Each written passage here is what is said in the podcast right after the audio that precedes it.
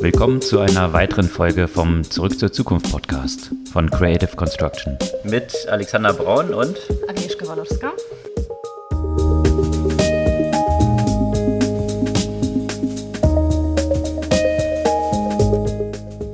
Was gab's Neues letzte Woche?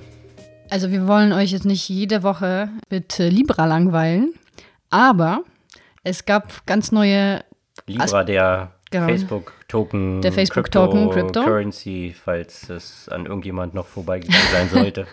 Und zwar gibt es ja auch ähm, andere Aspekte diese Woche, die ich wirklich persönlich sehr spannend fand. Einerseits dieses etwas in dem White Paper versteckte Thema äh, Digital Identity. Mhm. Da hatten wir uns ja auch beim letzten Mal gefragt, wie es dann ablaufen kann mit Zahlungen und KYC, also Know Your Customer Anforderungen und solchen Aspekten. Das war ja noch nicht so richtig klar. Genau.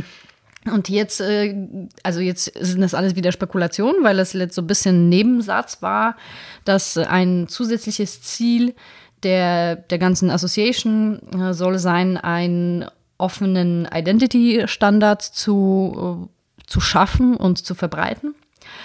Und ähm, genau, und dass, äh, dass sie glauben, dass eine de- dezentralisierte und flexible digitale äh, Identität eine Voraussetzung für finanzielle Inklusion unter anderem ist. Das sind quasi die, der, die Sätze, die da drin standen. Also eine weitere Dimension, nicht nur das Banking the Unbanked, sondern Genau. erstmal im ersten Schritt überhaupt Identifying die, die noch nicht identifiziert sind, also die keine Identity Card haben. Und das sind auch noch äh, mehrere Mi- Milliarden auf der Welt, ich glaube knapp zwei Milliarden. Also das als ein weiterer Aspekt dieser ganzen Geschichte. Und, und natürlich nicht nur in Bezug auf die, die noch nicht identifiziert sind, sondern ja auch grundsätzlich gibt es ja letztendlich diese Diskussion schon seit Jahrzehnten im Internet mit diesem Spruch äh, in, in the Internet, nobody knows that you're a dog. Und wie schafft man das, zum Beispiel auch Online-Verträge abzuschließen? Wie schafft man das, eine Web also Webseiten mit Altersbegrenzung äh, entsprechend für die Leute freizugeben, ohne dass die sich mit irgendwelchen komplexen Verfahren identifizieren müssen, müssen und so weiter. Und äh, das bringt, wie gesagt, eine ganze Reihe von anderen Aspekten jenseits diesen Cryptocurrency, jenseits diesen, diese finanziellen Aspekte. Und das ist ja auch wieder etwas, was mich zu dem nächsten Thema äh, bringt. Und zwar auch wirklich ein sehr spannender Beitrag zum Thema, wo ist denn eigentlich dann noch die Grenze zwischen den großen Tech-Playern und den Staaten? Und inwiefern? Und diese Identity ist natürlich, ich meine, Identität und Geld, das sind letztendlich sind die Kern- Kernelemente. Elemente Genau. eines Staates. Ja. Wenn man sich anschaut, wie viele User Facebook hat, ist es ja eh schon äh, der größte Staat der Welt. Genau. Und wenn man sich dann anschaut, äh, jetzt zum Beispiel in Bezug auf die Libra, also auf die Currency, äh, wie viel haben die größten äh, Currencies der Welt? Also wenn Facebook das ausrollt, sind es einfach ein paar mehr. Und äh, was, was natürlich die Konsequenzen davon sein können, da gab es auch einen ganz spannenden Artikel dazu, sind natürlich die Verwerfungen, die sich dann so im Finanzsystem ergeben können. Also sprich, wenn Facebook ja äh, mit diesem Konsortium diesen Stablecoin äh, eben auf den Markt bringt, Libra, dann ist der ja gebackt durch äh, die stabilen Währungen oder die Kernwährungen dieser Welt, also Dollar, Euro, Yen, Schweizer Franken. Und das heißt, diese Währungen müssen als Sicherheit gehalten werden. Und in diesem Artikel wurde beleuchtet, was passiert denn jetzt, wenn zum Beispiel der Dollarkurs fällt oder eben Facebook dann entscheidet, Dollar abzustoßen, weil der Wert im Vergleich zu anderen Währungen zurückgeht, dann kann es ja massive Auswirkungen auf den Dollarkurs haben. Also bisher hat man ja so China als, äh, als quasi das Land, was riesige Dollarreserven hat und quasi die USA so ein bisschen in der Hand hat, aber dann wiederum auch nicht wirklich, weil es ja auch das Geld nicht auf den Markt werfen kann. Sonst würde der Dollar entsprechend fallen. Also von daher ist China da so ein bisschen in der Zwickmühle. Wie sieht es mit Facebook aus? Wenn Facebook jetzt als so ein Player, der plötzlich solche riesen Reserven dann aufbaut, dann kann so ein Unternehmen die Währung einzelner Länder massiv beeinflussen. Und die Konsequenzen sind natürlich über Identity, über Währungen, über Geldpolitik äh, natürlich sehr weitreichende, die es dann haben könnte. Und nicht nur, nicht nur die, nicht nur eine Geldpolitik, nicht nur Identity, sondern wenn man sich ja auch grundsätzlich überlegt, welche Einblick, die ganzen Unternehmen, in das Leben der Nutzer haben. Ne, das ist ja auch der Unterschied, der, der hier auch unter anderem genannt wird, zwischen den großen Tech-Konzernen jetzt und den großen Unternehmen, die es sonst so gab. Die haben in der Regel einen Zweck ge gehabt, hm.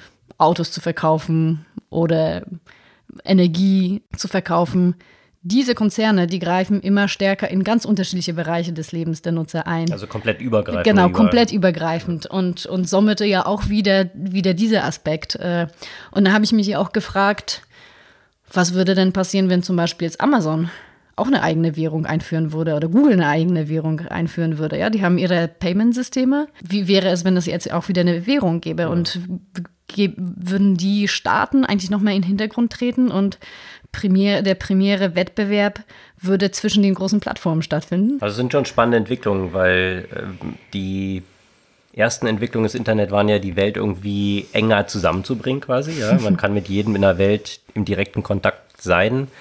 In Kombination mit Globalisierung, dann die Nationalstaaten eigentlich immer so ein bisschen mehr an, an ihrer Rolle oder an ihrer Bedeutung verloren haben.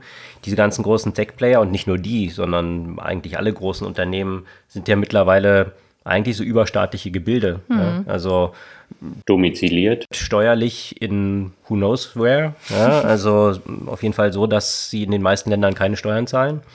Also es stellt eben schon sehr grundsätzliche Fragestellungen an die Rolle von Nationalstaaten noch äh, versus der Rolle von, von solchen Gebilden, die eben mittlerweile ja sicherlich mächtiger als viele Nationalstaaten schon sind. Mhm. Und äh, das wirft natürlich dann, hat man ja auch in der Reaktion gesehen, dann die entsprechenden Wellen äh, in den Nationalstaaten, auch in Deutschland gab es eine spannende äh, Forderung jetzt von der CDU, mhm. dass die EZB eine eigene Euro-Krypto-Währung starten sollte.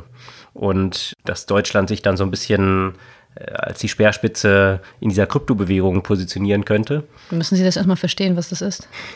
Es steht ja zumindest im Koalitionsvertrag schon eine ganze Weile drin, seit vielen Jahren. Und jetzt ist bekannt geworden, dass demnächst tatsächlich jetzt mal so eine Strategie zu Blockchain und ja, Krypto in diesem Umfeld natürlich noch ein besonderer Push jetzt wahrscheinlich nochmal in, in der Aktualität durch Facebook passieren soll. Ich bin gespannt. Wenn, wenn es so gut ist wie die äh, AI-Strategie, KI-Strategie, dann ähm, ja, leuchtende Zukunft steht uns bevor. Aber dazu will ich jetzt diesmal an dieser Stelle schon mal die Buchempfehlung bringen, weil äh, da gibt es nämlich auch ein interessantes äh, Science-Fiction-Buch, das heißt Infomocracy von Malka Alder. Und äh, da geht es wirklich um so eine so ein bisschen die Vision der Welt, äh, in der Staaten weitgehend aufgelöst sind, bis auf so ein paar Spezialfälle wie Saudi-Arabien und, und, die Schweiz. Ähm, und ansonsten mm, gibt es äh, unterschiedliche Regierungen, die sind zum Teil politisch und zum Teil regieren da einfach Unternehmen.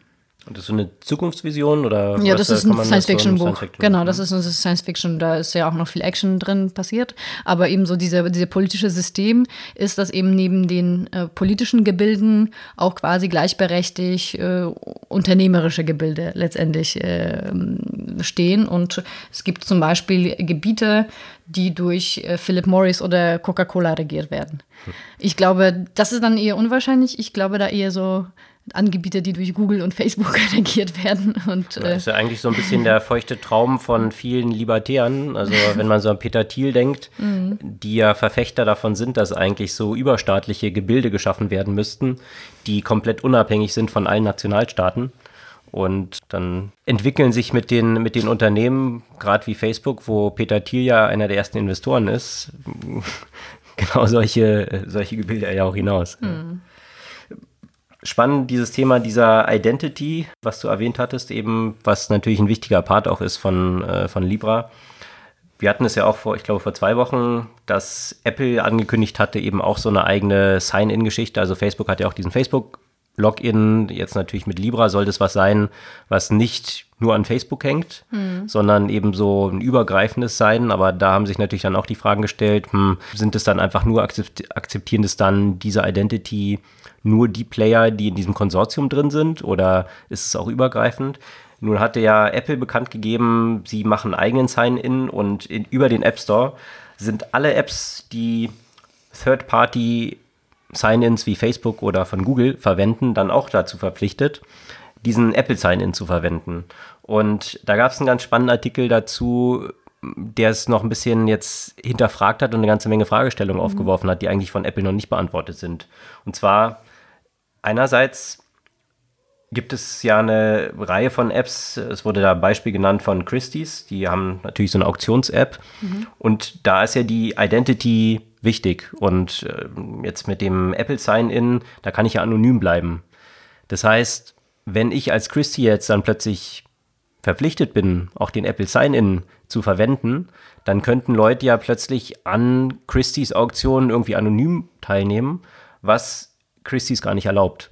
Die mhm. Konsequenz wäre dann, dass Christie losgelöst von Facebook Sign-In, Apple Sign-In und, und solchen Geschichten dann eigentlich einen proprietären eigenen Sign-In entwickeln müsste, weil sie ja gezwungen sind, wenn sie die anderen einsetzen, dass sie dann auch den von Apple einsetzen müssen. Das heißt, um in ihrem Modell, um einen äh, identitätsfreien Sign-In, also äh, anonym Sign-In zu kommen, müssten sie dann quasi was Eigenes entwickeln, um sicherzustellen, dass die Leute identifizierbar sind. Aber, aber ist es jetzt nicht so, dass es sowieso möglich ist, auch wenn du den Apple Sign-In bei dir einsetzt, dass du trotzdem noch zusätzlichen Abfragen tätigst? Weil das ist, das ist eben bei Apple Sign-In so, nicht. okay, das, das wusste du ich. Kannst bei, bei den Leute anderen nicht, ist es nämlich genau, so. Hm. Du kannst die Leute im Apple Sign-In nicht dazu verpflichten, mhm. dass sie ihre Sachen angeben, also dass sie ihre Identität preisgeben. Mhm. Das ist ja einer der Kernelemente von, von diesem Apple Sign-In. Mhm. Und hier sieht man eben so ein paar Bruchstellen, wo es in den Modellen von einer Reihe von, von, von Playern, die dort draußen sind, äh, gar nicht funktioniert. Mhm. Die andere interessante Dimension, dann wurde die Frage aufgeworfen, okay, das müssen jetzt Anbieter verwenden, die Third-Party-Sign-Ins verwenden. Wie sieht es denn dann eigentlich mit Facebook und Google selbst aus? Und hier ist die Meinung von Google ziemlich klar. Die haben gesagt, nee, unser Sign-In ist ja kein Third-Party-Sign-In, sondern das so ist unserer. Mhm. Das heißt, jetzt müsste Facebook im App Store müsste nicht irgendwie den Apple Sign-In anbieten und Google müsste auch nicht äh, den Apple Sign-In anbieten, sondern ihren eigenen. Mhm. Und äh, ja, noch ein paar zusätzliche Dimensionen von, ich finde, neuen Aspekten, die jetzt in der ersten Veröffentlichung und den ganzen Hype darum mhm so ein bisschen unter den Tisch gefallen sind, was die tatsächlichen Konsequenzen äh, auch sind und Fragestellungen, die sich damit oder daraus dann wiederum ergeben. Wenn wir jetzt noch, bei, noch ein bisschen bei Facebook bleiben, ich fand noch einen, äh, einen Beitrag interessant, bei dem ich jetzt so ein bisschen äh, Schwierigkeiten habe, so eine klare Meinung zu haben. Äh, da werden nämlich ein paar Politiker, in, äh, amerikanische Politiker kritisiert dafür, dass sie auf der einen Seite hart gegen Facebook vorgehen auf der anderen Seite auf ihren eigenen Kampagnenseiten eben Facebook-Pixel äh, verwenden und entsprechend Facebook-Login und weitere Facebook-Funktionen nutzen. Mhm. Und dann muss ich sagen, ja, man kann es auf einer Seite den, den das vorwerfen, auf der anderen Seite Facebook ist letztendlich auch so omnipräsent geworden, dass du ja praktisch, wie sollst du sonst Wahlkampf machen, wenn du da nicht präsent bist in diesem Universum? Also äh, da, da finde ich, dass es jetzt doch ein bisschen äh, übertrieben ist, denen da Heuchelei vorzuwerfen. Gut, stellt eben genau die Frage, die wir auch schon mal hatten. Mhm. Ja, also wenn, wenn ich als CEO von Facebook oder Google auftrete und irgendwelche Opinion Pieces in Zeitungen schreibe, mhm. äh, wo ich quasi gegen das Tracking anschreibe und für Privacy und dann natürlich meine genau diese Privacy untergrabenden eigenen Tracking Mechanismen auch auf diesen Seiten aktiv sind. Also irgendwie ist es halt schon, ist halt eine grundsätzliche Fragestellung. Da gab es aber, mhm. wie ich finde, auch noch einen spannenden Artikel von, äh, von dem Gründer von DuckDuckGo. Mhm. DuckDuckGo, für die Leute, die es nicht kennen, ist eine Suchmaschine oder eben eine quasi so, so ein Google-Konkurrent mhm. in USA, eine Suchmaschine, die eben den Fokus auf Privacy hat. Also da werden Nutzer nicht getrackt und der hat jetzt dagegen angeschrieben, hat halt gesagt, dass diese ganze Positionierung, die wir heutzutage haben, ziemlich verlogen ist, weil dieses ganze Advertising-Modell, was ja dahinter steckt, bei Facebook genauso wie bei Google, basiert darauf, dass ich Behavioral Advertising oder Behavioral Targeting mache. Und deswegen muss ich die Nutzer in diesem Detail tracken, um denen dann abhängig von ihrem Verhalten und ihrem Profil, mhm. was ich über sie führe, Anzeigen ausliefern zu können. Und äh, das sieht man dann natürlich mit lauter Geschichten wie Retargeting, die einen dann durchs ganze Web verfolgen. Äh, ist den meisten sicher schon passiert, äh, was, was häufig ja auch sehr nervig ist. Mhm. Und er macht dann den Case, dass er gesagt hat, eigentlich ist es überhaupt nicht notwendig. Es gibt wohl eine ganze Reihe von Studien dazu, die belegen, dass die Performance von jetzt Behavioral Targeting nicht wesentlich besser ist als die von Contextual Targeting. Und das ist ja, was DuckDuckGo macht. DuckDuckGo verdient ja auch eine ganze Menge Geld mhm. mit seiner Suchmaschine, aber im kompletten Privacy-Mode. Ähm, sie zeigen einfach, wenn ich eben jetzt nach Banken suche, dann zeigen sie mir halt Anzeigen von Banken auch an und verdienen damit gutes Geld. Und äh, er stellt sich auf den Punkt, wie gesagt, der Gabriel Weinberg, der Gründer von DuckDuckGo, dass eben dieses Advertising-Modell mit diesem Behavioral Focus das Grundproblem ist, was wir heute haben, was zu diesen Filterbubbles führt, was zu diesen ganzen Wahlmanipulationen geführt wird, weil ich eben Profile von Nutzern habe, die ich targete und das ist eben keiner Relation zu dem Mehrwert, den ich jetzt äh, aus Geschäftsmodellperspektive daraus ziehen kann, führt. Mhm. Ja, das ist eine interessante Perspektive. Nur die Frage ist halt natürlich, wenn ich jetzt als, also ich verstehe, dass es deren Geschäftsmodell ist, aber auf der anderen Seite, wenn ich jetzt ein Politiker bin und natürlich Interesse daran habe, besonders große Menge an Leuten zu, äh, zu erreichen, dann kann ich mich nicht nur darauf verlassen, dass mich die Leute über DuckDuckGo finden. Das ist klar. Aber das ist ja, das ist ja der grundsätzliche Aspekt, den, mhm. den er versucht zu machen, weil das Grundproblem der Manipulation, die man in Wahlen auch durch, durch andere Staaten heutzutage erlebt, die basiert ja gerade darauf, dass eben feindlich gesinnte Staaten genau auf diese Profildaten von Facebook und Google zugreifen, auf YouTube genauso, mhm. um dann Leute in eine bestimmte Richtung zu bewegen. Also weil sie wissen, dass sie eben eine bestimmte Neigung für XYZ haben und wissen, dass, dass äh, bestimmte Botschaften bei denen sehr gut funktionieren. Mhm. Wenn diese Profile nicht existieren würden, wäre genau das eben nicht mehr möglich. Und da ist dann eben so die Frage, und ich finde, er argumentiert dort ziemlich stichhaltig. Mhm. Du sagst es ja selbst, ja. Mhm. Also klar, als Politiker möchte ich das, aber wiegen die Downsides, die wir jetzt gesehen haben, dass irgendwie Demokratie ausgehebelt wird, äh, stehen die im Verhältnis zu dem Mehrwert eines dergestalten Geschäftsmodells? Nee, nee, also ich, ich, das stelle ich gar nicht in Frage. Für mich ist halt nur so ein bisschen, wenn du in diesem System funktionierst und was erreichen willst, auch wenn du jetzt, also sagen wir mal, du bist gegen Facebook, versuchst du aber diese Meinung, dass du gegen Facebook bist, auf Facebook zu verbreiten. So. Kann man dir keine Heuchelei Nein. vorwenden, weil du dann einfach das System, was existiert, dazu nutzt, äh, hm. letztendlich auch dagegen zu wirken. Nee, die ne? Argumentation von, äh, von dem Weinberg ist ja auch nicht in der Richtung, dass, okay, die Leute sollten es nicht machen, sondern mehr grundlegend, hm. dass irgendwie dieses Modell, genau, ja, das was, was halt ja. Facebook und hm. Google dort betreiben, eben nicht wirklich eins ist, was man weiter unterstützen sollte. Und mhm. äh, gerade vor dem Hintergrund, weil die sich immer so groß jetzt hinstellen und sagen, oh, Privacy ist uns so wichtig, wie wahrheitsgetreu das wirklich ist, weil mhm. eben seine Argumentation, wenn ihnen wirklich die, die Privacy der Nutzer am Herzen liege, liegen würde, dann könnten sie das Modell auch profitabel in diese andere Richtung mhm. umgestalten. Ja, klar. Mhm. Da gab es ja auch eine Meldung von YouTube äh, dieser Woche, dass sie ihren Algorithmus ein bisschen ändern wollen und dem Nutzer, beziehungsweise auch wieder so ein PR-Titel, die, die wollen den Nutzer mehr Kontrolle über den Algorithmus geben. Wenn man sich daran reinliest, dann weiß man, okay, wenn ich jetzt selbst ein wirklich gut gebildeter und interessierter Nutzer bin, dann kann ich das machen. Äh, aber die sind jetzt nicht notwendigerweise das Problem. Ja, das heißt, ich kann zum Beispiel bestimmte Kanäle aus meinen Empfehlungen ausblenden. Die Erfahrung Nicht zeigt, dass das die Leute das, das, Default verwenden. Genau, also, die Leute verwenden das Default und äh, letztendlich äh, weiß ich manchmal nicht mal so genau, was ist das für ein Kanal. Okay, wenn ich das schon angeguckt habe, kann ich das dann vielleicht ausblenden.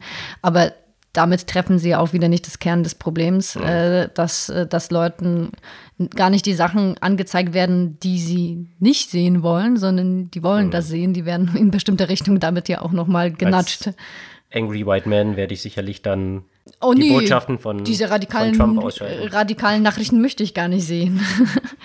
also von daher, das ist auch wieder so ein bisschen so ein äh, Feigenblatt. Ja, was irgendwie die Verantwortung eben dem Nutzer dann aufbürdet. Genau. Äh, wo man natürlich in zig Studien weiß, dass Nutzer diese Maßnahmen nicht ergreifen. Also oder weniger Nutzer das dann wirklich ergreifen würden. Und naja. ich würde das eher ergreifen, wenn das, wenn das zu mir nicht passt. Ne? Und nicht, wenn das jetzt etwas radikaler als ich sowieso bin, äh, mir die Sachen darstellt. Ich würde auch sagen, ne? dass du ähm, jetzt mal der Bevölkerung verglichen eher ein überdurchschnittlich reflektierter Nutzer bist von solchen Systemen, um es vorsichtig auszudrücken. Oh, danke. Gerne. äh, von daher ähm, ist es natürlich ziemlich einfach dann zu sagen, mhm. nee, nee, wir haben das ja eingeführt, so ähnlich wie Facebook früher mit der Privacy. Ja, mhm. ja, steht doch, kann man doch alles einstellen. Mhm. Ja, das macht einen, einen verschwindender Prozentsatz tatsächlich ja. dann. Was ich auch noch spannend fand und diese, diese Entwicklung, die hatten wir vor ein paar Jahren ja schon mal aufgezeigt äh, in, in einer Trendstudie, was die Veränderung dieser ganzen Logistikbranche angeht mhm. und wie Amazon dort vorgeht. Und äh, da war natürlich immer die Argumentation, naja, Amazon, klar, ist ein großes Unternehmen, aber wenn man jetzt mal in Relation setzt, hm. FedEx und, und UPS mhm. dieser Welt, was die an Fracht bewegen, da ist Amazon wirklich äh, Small Potatoes dagegen. Mhm. Also von daher haben natürlich auch die ganzen CEOs dieser Unternehmen gesagt, ja, das, äh, dem schauen sie ganz entlassen, gelassen entgegen. Und Jeff Bezos hat natürlich auch entsprechend gesagt, nee, nee, das sind ja ganz wichtige Partner, ähm, so wie Jeff Bezos halt ist, ja, also nicht irgendwie schlafende Hunde wecken. Ganz interessant ist jetzt eine Entwicklung, und zwar hat FedEx jetzt bekannt gegeben, dass sie äh, ihren Luftfrachtvertrag mit Amazon auslaufen lassen also den Vertrag mit Amazon zur Beförderung nicht weiter verlängern. Also wohlgemerkt dreht sich jetzt im ersten Schritt nur um die Luftfracht. Ja. Mhm. Und parallel dazu war eine Bekanntgabe von Amazon, dass die jetzt äh, 1,5 Milliarden in einen eigenen Flughafen investieren, der ja auch schon gebaut ist, also für die Ausweitung und 15 weitere Boeing 737 äh, anschaffen werden, genau für diese Luftfracht. Äh, also ist schon ganz interessant zu sehen, diese Verschiebungen dort, die dort stattfinden. Und wenn man sich so ein bisschen die Historie von Amazon anschaut, wie sie eben in neue Geschäftsfelder reingehen, ist es schon häufig gewesen, dass zunächst mal die existierenden Player gesagt haben, naja gut, Amazon, ja, die können ja vielleicht irgendwie Bücher, aber jetzt irgendwie so Hosting oder äh, immer schön den Themen. Frosch in das kalte Wasser mhm. reinschmeißen mhm. und dann langsam aufdrehen, sodass es nicht merkt, dass es äh, gerade genau. gekocht wird. Also von daher ist es äh, schon, schon ganz spannend zu sehen und ich bin gespannt, wie sich das im Logistikbereich mit Amazon dort weiter gestaltet. Wie man es jetzt an FedEx sieht, mhm. Äh, scheint es ja schon ein bisschen Reibung zu geben und auch Pushback jetzt von den existierenden Playern. Mhm. Also ich fand etwas auch wieder so aus der etwas äh, Science-Fiction-Sparte spannend. Und zwar hat Pentagon ein, ein Laser entwickelt, der die Menschen auf, auf lange Distanz identifizieren kann, und zwar auf Basis deren Herzfrequenz. Das heißt, du kannst jetzt, brauchst du keine Facial Recognition, sondern du kannst die Leute einzeln identifizieren und zwar auf eine gewisse Distanz mit ihrer Herzfrequenz. Die ist so wie ein Fingerabdruck, so genau, einmalig. Genau, die ist, die ist wohl so einmalig wie ein Fingerabdruck und da kann man die Leute ganz genau auf dieser Basis identifizieren. Äh, und zwar sogar 200 Meter auf 200 Meter Distanz. Okay, wo halt äh, Facial Recognition noch nicht funktionieren genau. würde oder weiß ich, was ich für eine Kamera dann benötigen würde. Ja. Und äh, das ist dann natürlich äh, interessant, was diverse Einsatzmöglichkeiten angeht, vor allem wenn man jetzt zum Beispiel auch an China denkt. Mhm. Wenn, wenn sie so etwas entwickeln, haben sie noch mehr Möglichkeiten, Leute noch auf größere Distanz eben zu identifizieren. Mhm. Was so die Privatsphäre ist, ist natürlich äh, schon, äh, schon etwas bedenklich. Auf der anderen Seite der gesundheitliche Aspekt ist natürlich äh, interessant, weil wenn du auf so einer Distanz eben den Herzrhythmus ja auch monitoren kannst. die ne? Leute abchecken, ob äh, sie irgendein Problem haben mit dem Herzen. Mm, ja, du kannst die, da, die, da können die Ärzte die noch auch viel besser zum Beispiel auch auf Entfernung monitoren, ohne dass die, dass die irgendwas äh, am Körper tragen und so mhm. weiter. Also jetzt, jetzt von der Perspektive kann es zum Beispiel auch besser funktionieren. Oder vor der Arztpraxis einfach anbringen, sodass die Leute, die auf dem Bürgersteig vorbeilaufen, gleich, genau, äh, gleich werden und dann ja. eine Notification über Beacon auf ihrem Phone bekommen, dass sie doch mal in der Praxis vorbeischauen sollten, weil ihre Herzfrequenz so ein bisschen unregelmäßig aussieht. Äh, zum Beispiel, aber weißt du, aber das habe ich mir jetzt auch äh, gedacht, dass, äh, dass das ja auch äh, ganz normal in, in, Geschäften zum Beispiel auch eingebracht werden kann. Äh, zur Identifizierung, da musst, musst du gar nicht identifiziert werden als, als eine bestimmte Person, aber man könnte daran identifizieren, ob du schon mal da warst und wann du schon mal da warst. Weißt du? Mhm. Da, da, muss man jetzt gar nicht wissen, dass es Alexander Braun ist. Weil okay. das weißt du natürlich nicht von der Headfrequenz. Zur anonymen Personalisierung. Genau, anonyme sozusagen. Personalisierung, sondern oh. man könnte sagen, ah ja, der war schon mal da vor zwei Tagen und hat sich da, in, da und da in dem Laden bewegt. Also quasi so ein Beacon ohne Beacon. Ohne oh. dass du dazu noch eine extra Technologie brauchst. Ne? Oh. Keine Ahnung, äh, in welche Richtung das geht, aber auf jeden Fall äh, geht es ja immer mehr in unterschiedliche Möglichkeiten, eben die Personen zu identifizieren. Ne? Einsatzgebiete dann. Ja. Ich habe ja jetzt das erste Mal in Berlin tatsächlich Apple Pay genutzt. Weil. Ähm, Echt? Du, ich nutze das schon die ganze Zeit. du bist ja auch so auf so einer modernen Neobank wie N26 unterwegs. Ja, und ähm, Deutsche Bank auch sehr modern. Äh, da habe ich äh, aus, äh, naja, verschiedenen Gründen kein Konto mehr, aber ähm, äh, bei der DKB und die haben das jetzt ja auch äh, letzte Woche eingeführt. Und so viel zu Verdrängung hatten wir ja gerade mit Amazon. Heute haben die Volksbanken und die Sparkassen bekannt gegeben, dass, oh Wunder, jetzt sie auch äh, Apple Pay einführen werden. Die waren ja so die beiden Verbände quasi dort im, im Bankenumfeld, die in Deutschland noch so ausgeharrt haben und gesagt haben, nee, das wollen wir nicht. Gewisser Hinsicht auch nachvollziehbar, ja, weil man kann natürlich sagen, okay, Apple gibt keinen Zugang. Also die Sparkassen hatten ja auch so eine eigene App, mhm. die sie dort entwickelt haben. Die funktioniert aber eben nur auf Android, hm. weil Apple ihnen keinen Zugang auf die NFC-Schnittstelle gibt. Und das ist natürlich eine Frage, die man durchaus aufwerfen kann, jetzt so in Bezug auf Wettbewerbsrecht, ja. äh, inwiefern das legitim ist, was Apple dort macht. Die Frage ist aber jetzt, wie das Kräfteverhältnis mhm. ist und wie lange dann äh, eine Anstrengung von, von so einer Wettbewerbsbeschwerde und Klage im Zweifel dann dauern würde. Und ja, jetzt haben sie sich darauf eingeschossen, also doch ihren Kunden, also der, der Druck von der Nachfrageseite ist eben doch größer. Und ich glaube, das ist so ein bisschen der Trugschluss, den viele jetzt nicht nur im Bankenumfeld, sondern grundsätzlich in vielen Branchen etablierten Unternehmen auch äh, unterliegen, mhm. Dass sie sagen, naja, gucken wir mal, soll mal die Tech-Player kommen. Äh, aber früher oder später ist einfach der, der Pull von der Kundenseite, die ja, emotional mit diesen Unternehmen irgendwie verbunden sind und, und diese Produkte lieben, ja, kann man sich ja sämtliche Branding Reports anschauen, was dann der größere Druck ist, dass ich sage, ich versuche das irgendwie zu verhindern und, und das klappt in der Regel dann nicht, nicht so gut. gut. Nee. Da hatte nämlich auch der, das als eine ganz äh, interessante Anekdote noch, der Head of äh, Product von einem Startup von Goldman Sachs. Das war mir auch gar nicht bewusst. Äh, Goldman Sachs hat ja auch so eine Art Neobank in den USA gestartet. Mhm. Marcus heißt die. Mhm. Und Marcus äh, liefert, weil sie eben auch kein Filialsystem haben, auch nur eben Direktbank sind, bessere Zinsen und äh, günstigere Kredite. Und äh, die sind ja ziemlich abgehoben in den USA, ja, gehen echt durch die Decke, mhm. also sehr erfolgreich. Und jetzt so aus dieser Bankenperspektive finde ich es ganz interessant zu sehen, dass der sich dann hingestellt hat und gesagt hat, there are only two types of banks in this world. Banks that get screwed and banks that don't know that they are screwed. Und natürlich ist es für ihn recht einfach, das zu sagen, weil natürlich Goldman Sachs hauptsächlich ja im Investmentbanking oder irgendwie ja mit, mit so wohlhabenden Wealth Management äh, unterwegs ist und jetzt nur diesen kleinen Vorstoß in dieses mehr Retail-Geschäft hat und deswegen natürlich auch ganz gut diese Partnerschaft mit Apple wiederum in den USA eingehen konnte, was jetzt diese Apple Card weil angeht. er sich selbst nicht kannibalisiert dadurch. Genau. Mhm. Und damit rollt ja die nächste Welle auf die Banken hier zu. Ähm, Apple Pay ist ja so die erste Iteration und die nächste ist dann Apple Card, die natürlich diese Neobanken hier in Deutschland, aber auch in den USA, hatten wir auch schon drüber mhm. gesprochen. Das ist ja jetzt so das Feld, wo diese ganzen Neobank-Player, ob es jetzt ein N26, ein Monzo, ein Revolut, die setzen natürlich in ihren Bewertungen Monzo hat jetzt gerade eine neue Runde bekannt gegeben, auch mit einer Bewertung äh, über 2 Milliarden, glaube ich.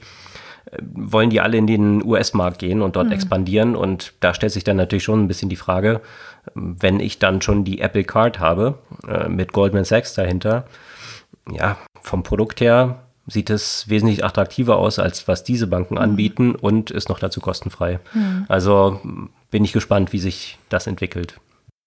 Kanntest du die Mannequin Challenge?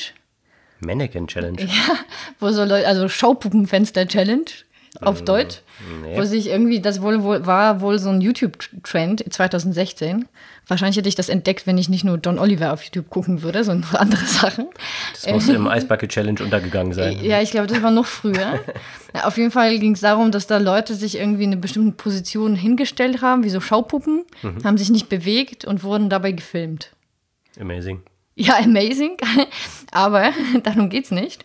Sondern es hat sich ja herausgestellt, dass diese Videos eine sehr gute Quelle für Machine Learning sind, so ein sehr gutes Trainingsmaterial, weil man dadurch sonst aus den Videos, die bewegen sich zum Beispiel zu schnell und dann kann man diese zwei 2D-Modelle nicht so gut interpretieren. Aber dadurch, dass die Leute da stehen und von unterschiedlichen Perspektiven gefilmt werden, hat man ja quasi so ganz unterschiedliche Perspektiven auf die eine Person. Ah, okay. Und das dann als Trainingsdaten dann Und das als wiederum. Trainingsdaten, ja. Und dann hat, äh, hat die AI von, von Google 2000 Videos von den Leuten aus YouTube genommen und äh, dazu genutzt, um ihre neuronalen Netze zu trainieren. Und da stellte man sich natürlich wieder die Frage, wie ist es so mit Datenschutz? Kann ich einfach irgendein Video nehmen, was jemand auf YouTube gestellt hat und einfach nutzen, um mein, äh, mein äh, KI-Modell zu trainieren? Gute Frage. Zu welchen Modellen, zu welchen Trainingsmodellen werden irgendwelche Sachen genutzt, die ich dann irgendwann mal auf YouTube gestellt habe? Und habe ich den freigegeben. Und darf das nur Google, weil sie äh, YouTube-Owner sind und damit die Rechte, wenn ich das dort reinstelle? Oder kann es Oder jeder kannst verwenden? jeder einfach scrapen und, äh, ja, und sich dann einfach nutzen. Fragen über Fragen. Fragen über Fragen. Aber somit habe ich entdeckt, dass es sowas wie Mannequin Challenge gab, von der ich ja bisher gar nicht gewusst habe. So äh, bin offenbar zu wenig in den Social Media unterwegs. Das wird mein Leben verändern, diese Erkenntnis. Das soll's für dieses Mal gewesen sein. Schickt uns gerne euer Feedback, eure Bewertungen und Likes und abonniert unseren Podcast. Sämtliche Links, wie gehabt, posten wir immer auf unserer Podcast-Blog-Seite äh, bei Creative Construction, aber auch äh, auf sämtlichen Podcast-Plattformen, die ihr so nutzt. Wir freuen uns auf nächstes Mal. Bis dann.